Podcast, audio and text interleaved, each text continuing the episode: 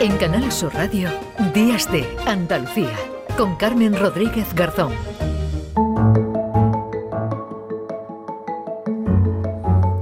679 40 200. Ahí pueden dejarnos algún mensaje de WhatsApp. Ahora vamos a hablar de hipotecas. Hablábamos de dolor y seguimos porque dolor de cabeza es el que nos provoca la subida de precios de todo, de la luz, del combustible, de la cesta de la compra y, como decimos, de la hipoteca, que supone como media un 40% de los ingresos de una familia. Los tipos de interés se han disparado.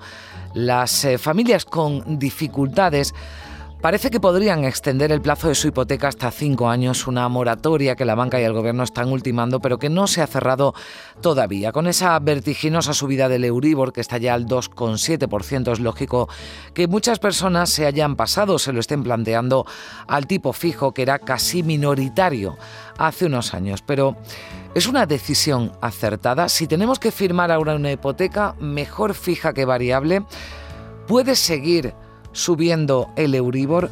¿Hasta cuándo y hasta cuánto? Pues lanzamos estas preguntas a nuestros eh, invitados. En primer lugar, a Laura Martínez, que es portavoz de iAhorro, comparador de hipotecas. Eh, Laura, ¿qué tal? Muy buenos días.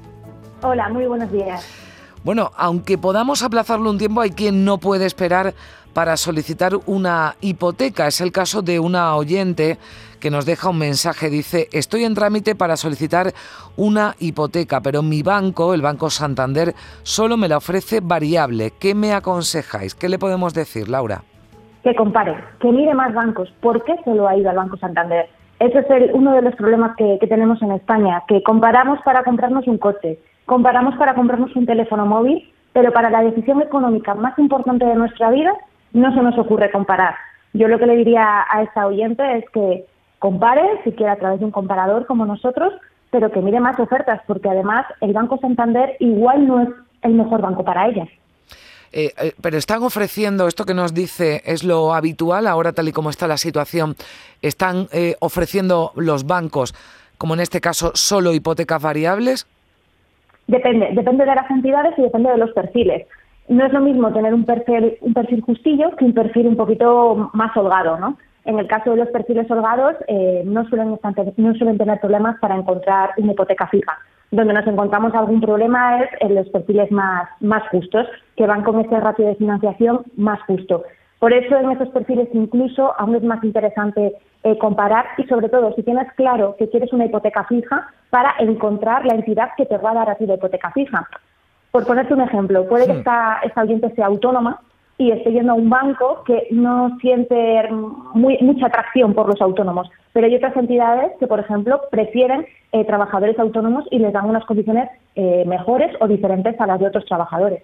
O sea, que compare y en esto entiendo que también deben hacerlo, por ejemplo, quien tenga una eh, hipoteca variable y quiera pasar a fija. Mm, se puede comparar, se puede cambiar, se puede subrogar, se puede cancelar y abrir una hipoteca nueva. Exacto. Es una persona que ahora tiene una hipoteca variable y que le esté subiendo la cuota del Euribor considerablemente, sobre todo aquellas personas que tengan revisiones semestrales o trimestrales, nosotros lo que estamos aconsejando es cambio de hipoteca a una fija o incluso a una mixta. Y claro, para, para encontrar esa mejor hipoteca, pues hay que comparar, hay que ir banco tras banco y, saber qué, entidad le da mejores condiciones para poder hacer este cambio con subrogación o cancelación y apertura de nuevo préstamo. Em, el consejo es cambiar ahora de si alguien tiene una hipoteca variable, cambiarla a fija o a mixta, como nos dice. Sí, sí, sí. Ahora mismo, si tienes una hipoteca variable, eh, lo que hay que intentar es ayudar a ahorrar a estas personas. Eh, todo el mundo se está apretando el cinturón con la cesta de la compra y, ¿por qué no hacerlo en la hipoteca? Que además, como comentabas, es el 40%, más del 30% de los ingresos eh, de una familia. Entonces, también es una opción muy interesante. Además, es un ahorro que no solo sería inmediato, sino que sería para los próximos meses y para los próximos años. Así que lo interesante es mirarlo. Además, el mirar eh, no cuesta dinero, el hacer la comparación es gratis, así que siempre te puedes quedar como estás. ¿Por qué no intentarlo y encontrar una hipoteca mejor y sobre todo que se produzca ese ahorro en las familias. Claro, preguntar no cuesta dinero ni, ni, ni, buscar ni comparar, hay que dedicarle un poquito de tiempo, igual algo de, paciencia, pero, pero merece la pena, eh, nos dice Laura Martínez, portavoz de y ahorro. Eh, ¿Esto que se está, eh, que ofrecen ya algunas entidades o que lo han propuesto algunas entidades, como el caso de, de CaixaBank, esas eh, moratorias que la banca y el gobierno también están ultimando, pero que no se ha cerrado todavía? Esa moratoria, ahora le vamos a preguntar también a nuestro siguiente invitado, entiendo que hay que leer, ¿no? La letra pequeña, no vaya a ser que por hacerlo nos vaya a salir después la hipoteca disparada. Es que lo que habrá que ver es cómo plantean esta moratoria, porque, por ejemplo, la moratoria que se planteó eh, durante la pandemia, que se planteó eh, algunas familias, lo que se hizo es eh, paralizar el pago de intereses, pero que eso se suma al final de la hipoteca. Entonces puede ser pan para hoy, hambre para mañana. Y no creo que a todo el mundo una moratoria sea la solución. nosotros creemos que, que la moratoria puede estar igual, puede ser interesante para ciertas familias, pero que se pueden buscar otras alternativas para otras. Por ejemplo, facilitando esto del cambio de, hipoteca y mejorando las condiciones del préstamo de las familias, porque al final la persona que tiene una hipoteca quiere pagar y el banco quiere cobrar. Pues hay que buscar un entendimiento para, para que se cumplan estos dos, estos dos factores. la moratoria mm. es retrasarlo.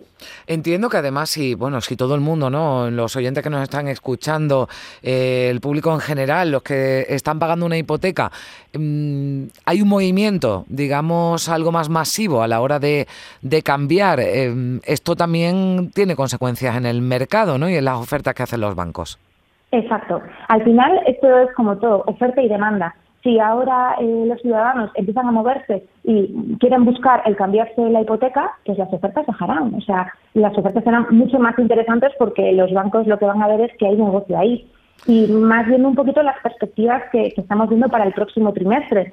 Eh, parece que se, va a ralentizar la compraventa de vivienda, por lo que la hipoteca nueva eh, seguramente baje. Entonces, es otra vía de negocio de, de que un banco le quiera robar a otro banco un, cliente, que además es un cliente muy interesante porque ya tiene un historial crediticio. Ya sabemos que este cliente con esta entidad ha pagado cinco años, ha pagado bien, eh, vemos sus condiciones laborales y vemos que son buenas, entonces es un cliente muy bueno para la entidad. Entonces ahí puede haber un negocio muy interesante que nos puede beneficiar a todos.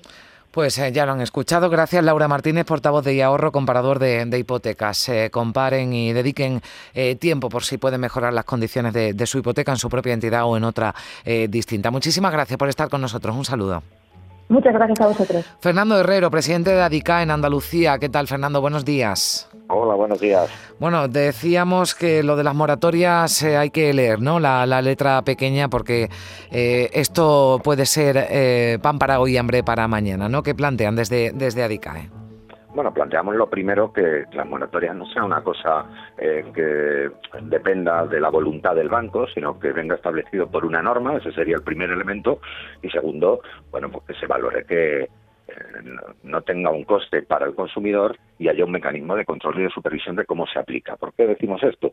Pues porque ya con la pandemia e incluso antes en el llamado Código de Buenas Prácticas, un sistema para gente que tiene dificultades especiales, si cumple unos requisitos se le dan soluciones, eh, la actuación de la banca se ha caracterizado por la discrecionalidad, por abusos, etcétera, ¿no? Y en ese sentido creemos que en la situación actual no se pueden repetir los errores del pasado, sino que se tiene que mirar hacia adelante de otra manera y desde luego, bueno, pues lo que estamos viendo ahora son cantos de sirena de las entidades bancarias eh, que hablan de congelaciones, hablan de moratorias y al final cuando uno eh, atisba un poco de qué están queriendo hablar, pues ni son congelaciones ni son moratorias, son simplemente fórmulas que ya existen en el ámbito hipotecario, pues como las que se hicieron la pandemia, usted ahora solo paga intereses y le quito parte del capital, pero al final lo va a pagar y además va a pagar más mm. intereses, o le amplío el plazo. Ampliar el plazo de una hipoteca a día de hoy tiene supone una reducción muy pequeña en la cuota y a cambio un incremento exagerado de intereses. O sea que al final, mm, por lo que usted nos está diciendo, igual hacen hasta más negocio, ¿no? Con esto los bancos. Claro, esto sería un doble negocio para el banco. Por un lado, eh, no afronta la situación de impago, que eso a los bancos les viene muy mal porque tienen que, de lo que se llama, dotar provisiones, en fin, les, perjudica. Y por otro lado, eh, ven incrementado la rentabilidad de esa hipoteca. Es decir, aunque aparentemente el usuario paga menos porque la cuota se reduce, como amplía el plazo, eh, pues los intereses que va a recibir el banco eh, aumentan. Nosotros hemos estudiado en ADICA la situación y en una hipoteca media, subir cinco años el plazo supone que se baje 80 euros la, la cuota mensual de 595 a 515 euros, pero se aumenten en 6.700 euros los intereses que voy a pagar en total por la hipoteca, ¿no? Por lo cual, bueno, la descompensación es evidente. Eh, ¿Es conveniente ahora, le preguntábamos también a nuestra anterior invitada, pero quiero conocer su opinión, pasarse a una hipoteca fija o no en todos los casos? También aquí hay que detenerse ¿no? y mirar lo que más nos conviene. Claro, puede depender, no, no puede depender, depende absolutamente de las circunstancias concretas. Pero en todo caso habría que decir que ahora mismo los, las ofertas de tipo fijo en general se han disparado, han dejado de estar en unos niveles del, del 2% para acercarse más bien al 5% y entonces ahora mismo un paso de una hipoteca de tipo variable a una hipoteca de tipo fijo eh, no, no, no, no tiene ningún aliciente, además de los costes que supone eh, la propia operación de cambio. Por lo cual, bueno, pues hay que tener mucha cautela, por eso ADICAE también, como asociación de consumidores, siempre llamamos la atención al usuario y decir, bueno, si tienes dudas, acude con tu escritura de hipoteca, que podemos verlo y llamarte la atención sobre los aspectos fundamentales que tienes que mirar. Eh, ¿Y la situación cuánto tiempo se puede alargar? ¿no? Porque estamos hablando ya del Euribor eh, disparado, esto puede seguir subiendo. Eh, preguntábamos al principio, ¿no? ¿Hasta cuándo y hasta cuánto? Bueno, se habla de una próxima posible subida del Banco Central Europeo del tipo oficial, eh, lo que pasa es que seguramente eso ya lo está reflejando el Euribor. El Euribor, los bancos suelen anticipar las subidas porque ya estiman si el Banco Central Europeo va a hacer una cosa u otra. Y habría que pensar que lo que dicen algunos expertos es que eh, no va a haber muchas, muchas subidas más. Es decir, eh, que estamos hablando de que plantearnos un escenario de tipos oficiales al 4 o al 5% no es previsible a corto plazo. ¿Hasta cuándo va a durar? Pues ya es otra cuestión de otro debate mucho más complejo, ¿no? Pero desde luego el Banco Central Europeo y las políticas de las instituciones tienen también en cuenta que aunque hay para luchar contra la inflación hay que aumentar los tipos de interés, también esos aumentos de interés tienen un efecto negativo ¿no? sobre la economía y por tanto buscan el equilibrio y habría que pensar que no estamos ante una espiral infinita y descontrolada. Pues le agradezco también Fernando Herrero, presidente de ADICA en Andalucía, que nos eh, haya dado su opinión, su punto de vista también en este asunto que sin duda mm, nos preocupa, nos preocupa a todos y además eh, es normal, ¿no? Y entiendo que haya eh, muchísimos andaluces que estén un poco perdidos, ¿no? Porque se escuchan muchos mensajes contradictorios, ¿no? Y también desde, desde los bancos, así que hay que pararse, hay que mm, informarse ¿no? y hay que comparar antes de tomar una decisión ¿no? que puede tener consecuencias más graves en el, en el futuro. Muchísimas gracias por estar con nosotros. Un saludo. Muchas gracias, un saludo. 9 y 42 minutos de la mañana. Seguimos aquí en Días de Andalucía, en Canal Sur Radio. Días de Andalucía. Con Carmen Rodríguez Garzón. Canal Sur Radio.